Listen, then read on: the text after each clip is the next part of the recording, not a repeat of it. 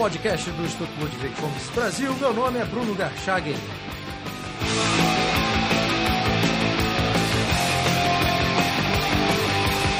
Hoje eu converso com Sidney Santana, designer gráfico e membro do comitê executivo do Líder.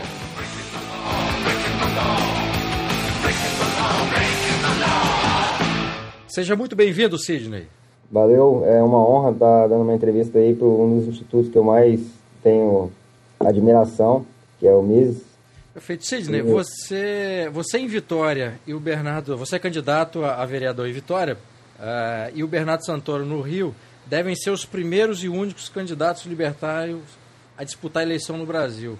Uh, qual é a mensagem libertária que você vai apresentar na sua campanha? Bom, a principal mensagem é de reduzir o governo e aumentar a liberdade do, dos indivíduos. A mensagem, assim, para o geral, que a gente está passando por sermos pioneiros, é que o libertarianismo como um todo está crescendo. E eu espero que a gente seja só uma bola de neve que está descendo no, no, morro, né? Vai, a tendência é só aumentar. Acredito que esse ano são só, é, apesar desse ano serem só dois candidatos, nas próximas eleições eu já espero que apareçam mais, e cada vez mais, mais e mais. É, você faz parte também da, da, do Liber, não é isso? Que, que ainda, enfim, não está registrado ainda, mas você também faz parte, apesar de estar filiado pelo Democratas, que é o partido com o qual você vai disputar a eleição, correto? Isso, é, é, eu faço parte do, sou um dos fundadores do Liber, mas o que acontece é que tem uma lei relativamente nova que todo partido que surge precisa de várias exigências e a, a mais, digamos, difícil de cumprir é a exigência de ter 500 mil assinaturas de apoio em todo o Brasil. É, é difícil conseguir isso sem recursos, né? E o Libertários ainda não conseguiu. Por isso surgiu a ideia de lançar candidatos por outros partidos enquanto ainda, a gente ainda não tem o registro do, do TSE para poder lançar candidatos oficialmente, por não ter essas 500 mil assinaturas. Certo. Agora, no diretório do, do Democratas em Vitória, que é por onde você vai. Vitória no Espírito Santo, que é por onde você vai sair candidato, você uhum. encontrou algum problema por ser libertário, por defender ideias libertárias ou, ou não? Não, problema nenhum. Assim, eu, eu tive e continuo tendo total liberdade para defender o que eu quiser. Eles não fizeram nenhum nenhuma diretriz assim, nenhuma exigência quanto a isso, não tem nenhum direcionamento ideológico. Tá. É, inclusive eu já cheguei até a, a discutir sobre isso em reuniões e o presidente municipal, se eu não me engano, apesar dele discordar em alguns pontos, ele falou: Ó, oh, mas é isso aí, você tem que defender suas ideias mesmo e bola para frente, defende as suas ideias. Agora, Cidre, na hipótese de você ser eleito, né, o DEM, o Democratas, que é o partido que você está uh, concorrendo, o partido que você é filiado, se na Câmara de Vereadores o partido adotar um determinado posicionamento que seja contrário, na sua perspectiva, as ideias libertárias, como é que você vai se posicionar? Ah, a minha lealdade é unicamente a, ideologia libertária. Assim, independente de qual posição o partido adote, o que eu, a posição que eu vou adotar é a que condiz com as ideias libertárias. Não, isso daí não vai mudar. Não importa o que aconteça assim nesse, nesse ponto.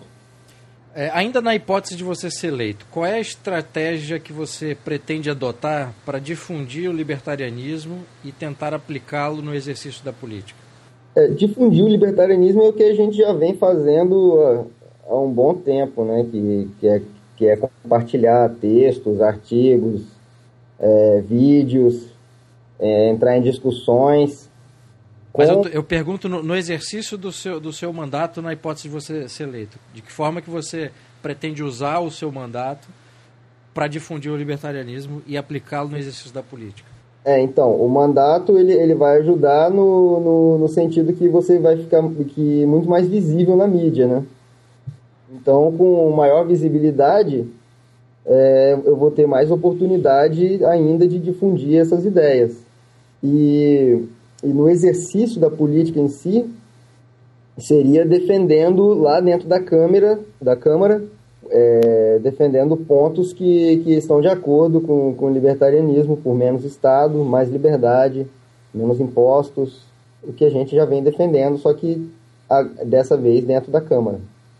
É, no seu folder de campanha, Sidney, você defende menos impostos, menos burocracia, menos leis estúpidas, menos cabis de emprego, menos gastos públicos. Uhum. É, considerando que você, se eleito, será provavelmente o único na Câmara de Vereadores de Vitória a levantar essas bandeiras, como você acha que conseguirá persuadir os demais uh, vereadores para concretizar esses objetivos? É, eu acho que o Brasil, em geral, ele vive numa situação de grande alienação, né?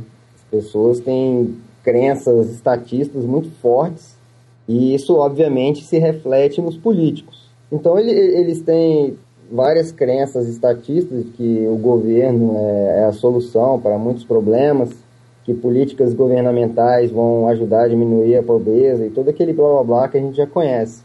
É, mas eu, eu acho que, que muitos deles não são nem desonestos é, em falar isso, não. O que acontece é que muitas vezes eles realmente acreditam nisso, nesses pontos. Então, a estratégia pra, pra, de persuasão dentro da Câmara seria desmontando todos esses argumentos e, e ganhando todas as discussões lá dentro, para fazer eles enxergarem que, que esses planos, essas políticas que eles tentam adotar, na maioria esmagadora das vezes, geram resultados completamente contrários do que eles esperam.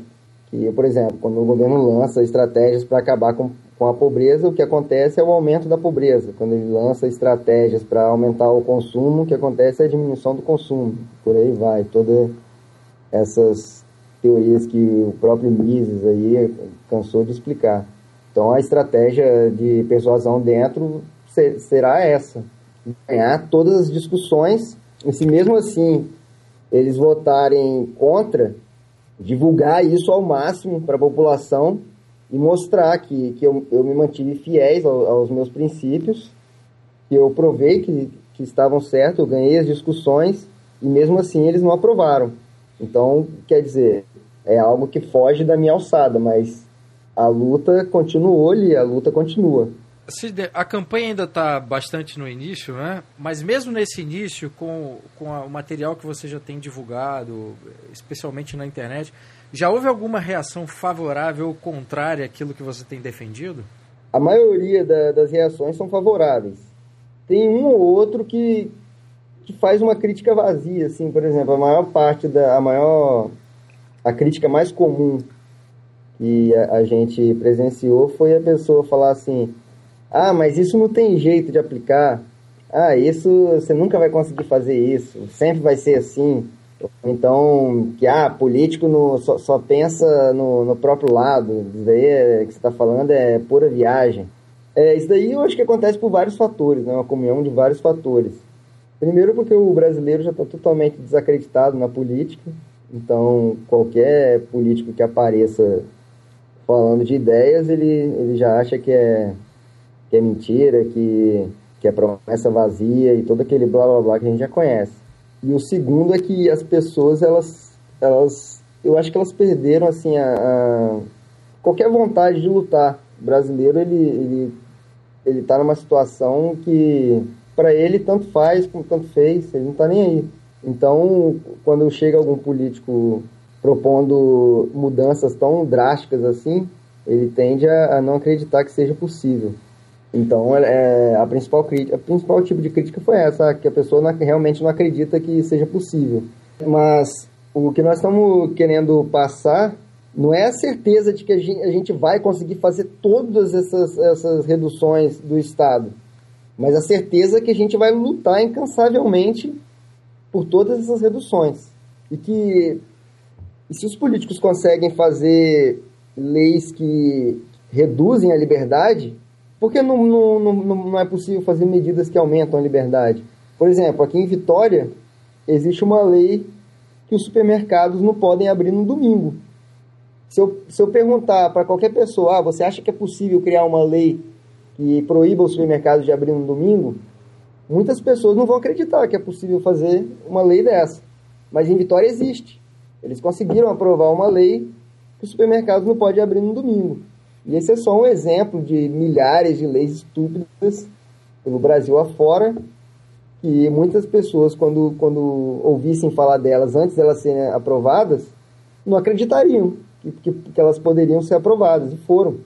Então, por que, se essas leis estúpidas conseguem ser aprovadas, por que leis que reduzem é, medidas que reduzem o governo não, não podem ser aprovadas? Como redução de impostos, eliminação de burocracia e a própria revogação dessas leis absurdas que já fizeram. É, se a gente tivesse um, um, uma, uma manifestação positiva nesse sentido de é, acabar com, com, com as leis, seria até muito melhor do que tentar fazer, fazer outras que garantam alguma liberdade, né? É, o, o, que, o que garante liberdade não, não seria fazer outras leis, né? Seria tomar medidas para aumentar a liberdade. E quais medidas seriam essas? É, seria justamente é, eliminar o máximo de impostos possível, eliminar o máximo de burocracia possível e revogar essas, essas leis absurdas. Né? Agora, Cisne, por que, que você decidiu uh, entrar para a política? O que, que te motivou? Você é, é, designer gráfico, você é formado em desenho industrial, está cursando ciência da computação, é também empreendedor é, e agora decidiu se lançar candidato. Quando é, que, quando é que deu aquele estalo e você pensou, não, preciso entrar na política para fazer alguma coisa? É, o meu próprio, uh, meu próprio interesse desde cedo pelo, por negócios, empreendedorismo e tudo mais, já me fez ter uma posição desde cedo contra uh, o governo inchado, os altos impostos e essas políticas populistas, né? E também por causa daquela, daquele velho ditado que se você quer algo bem feito, faça você mesmo. O que a gente vê é que, como você mesmo falou no começo lá, eu e Bernardo, nós somos os primeiros candidatos libertários, provavelmente, da história do Brasil. Quer dizer, nunca houve um candidato libertário que defenda é, menos governo e mais liberdade. Então, a, a, única opção que a gente teve foi a gente mesmo se lançar nessa luta. E basicamente é isso. Queria saber como é que foi a reação da, da, da sua família e amigos e colegas mais próximos com, quando você disse que ia se lançar candidato. A, a maioria das pessoas mais próximas já esperavam, né? Por eu fazer parte do, do Libertários há um tempo, por eu sempre divulgar o, artigos do próprio Mises, é, vídeos e participar sempre de discussões na internet, pessoalmente, e sempre defender essa, o libertarianismo. Né? E como é que você conheceu, como e quando você conheceu o libertarianismo? Foi mais ou menos em final de 2008, início de 2009, por aí, pela, na época pelo Orkut. O próprio Libertário surgiu pelo Orkut, né? O Partido Libertário. Aí eu fui conhecendo o pessoal, fui lendo os materiais e rapidamente eu me convenci das ideias. E você tem uma obra ou algum autor preferido?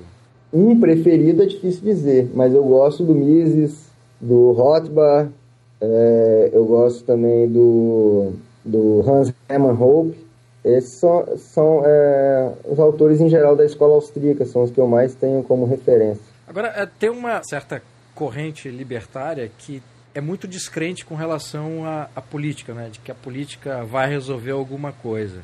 Eu queria saber sua, sua posição sobre isso e de que forma que você pode trabalhar essa descrença por parte do, dos libertários com a vontade de fazer algo e, como você mesmo disse, se não aparecer ninguém para poder defender na esfera política, né, o exercício da política, as ideias libertárias, não vai haver nenhuma mudança é, de cunho libertário nesse sentido. Como é que você trabalha isso?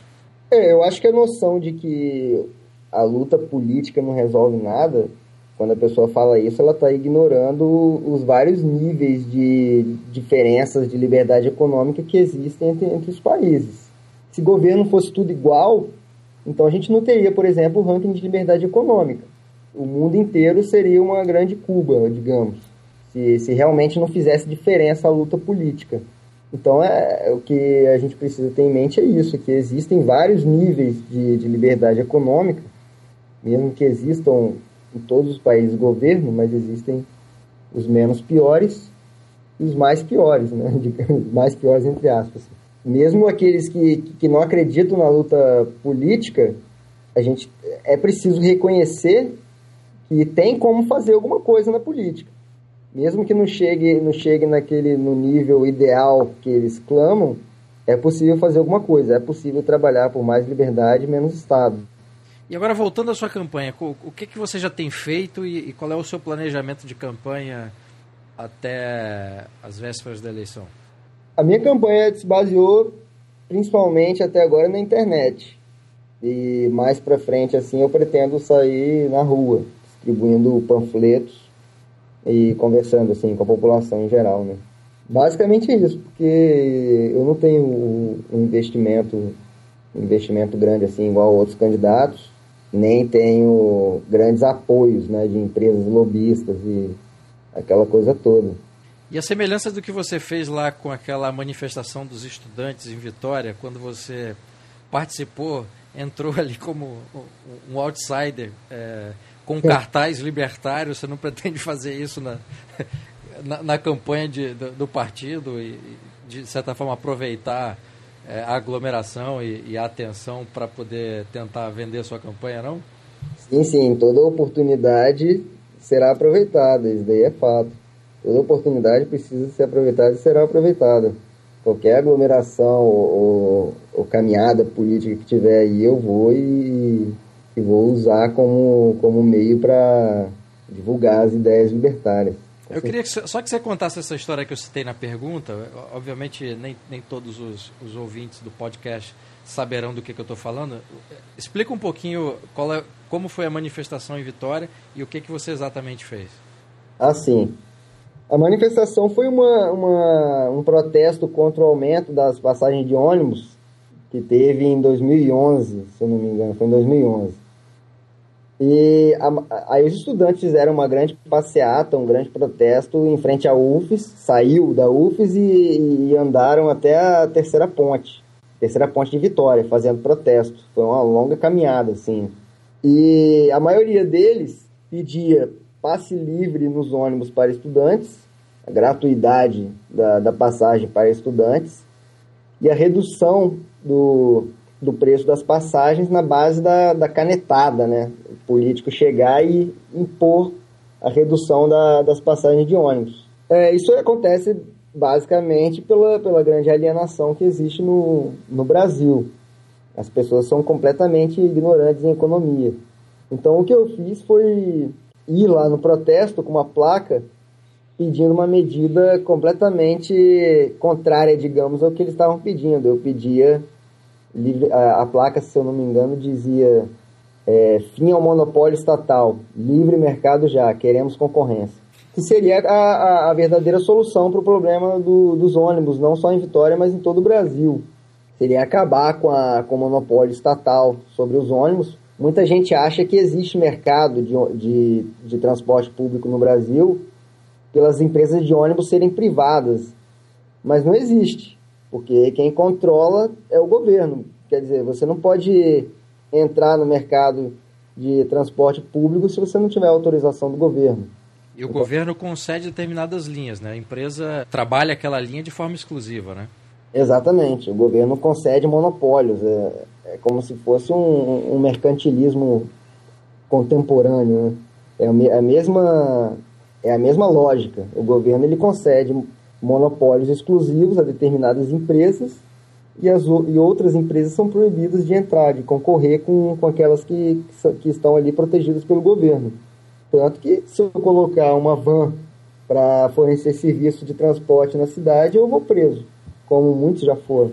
Entendi. E houve alguma reação assim das pessoas? As pessoas entenderam a, o seu recado nessa manifestação? Alguém foi simpático? Houve algum tipo de reação contrária ou não? Olha, teve gente que, que, que, que chegou a apertar minha mão e falar: Ó, oh, parabéns, essa foi a única placa decente que eu vi por aqui. Agora, reações contrárias comigo não aconteceu, não. Não sei se, se quem estava contrário não, não se manifestou, mas comigo não aconteceu, não. Sidney, muito obrigado pela entrevista. Boa sorte na campanha. Falou, obrigado e mais uma vez é uma honra conceder uma entrevista para um instituto que eu tenho grande admiração. Obrigado.